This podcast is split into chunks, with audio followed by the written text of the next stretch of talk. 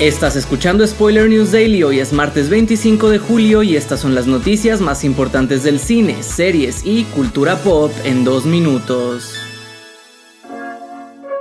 Como parte de los anuncios de la San Diego Comic Con 2023, Adult Swim ha revelado el primer vistazo a Rick and Morty, el anime.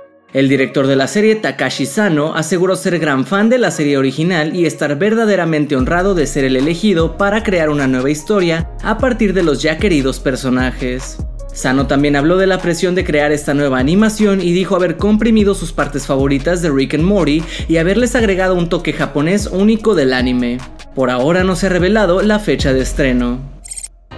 En otras noticias, un segundo tráiler de One Piece Live Action nos deja ver más a fondo lo que podemos esperar de la serie.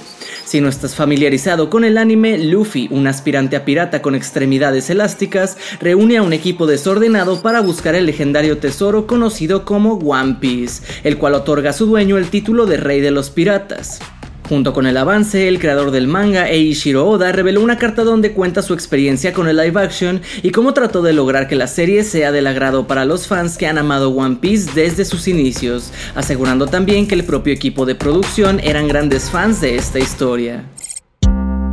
Cerramos contándoles que Shinichiro Watanabe, creador de Cowboy Bebop, y Shad Stahelski, director de John Wick, han presentado el avance de su nuevo anime Lazarus.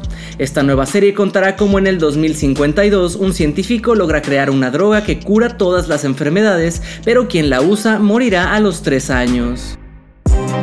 Esto ha sido todo por hoy. Recuerda seguir este podcast donde sea que lo estés escuchando para enterarte de cada nuevo episodio. Yo soy Andrés Addiction y Spoiler News Daily es una producción de Spoiler Time y Posta. Hasta mañana.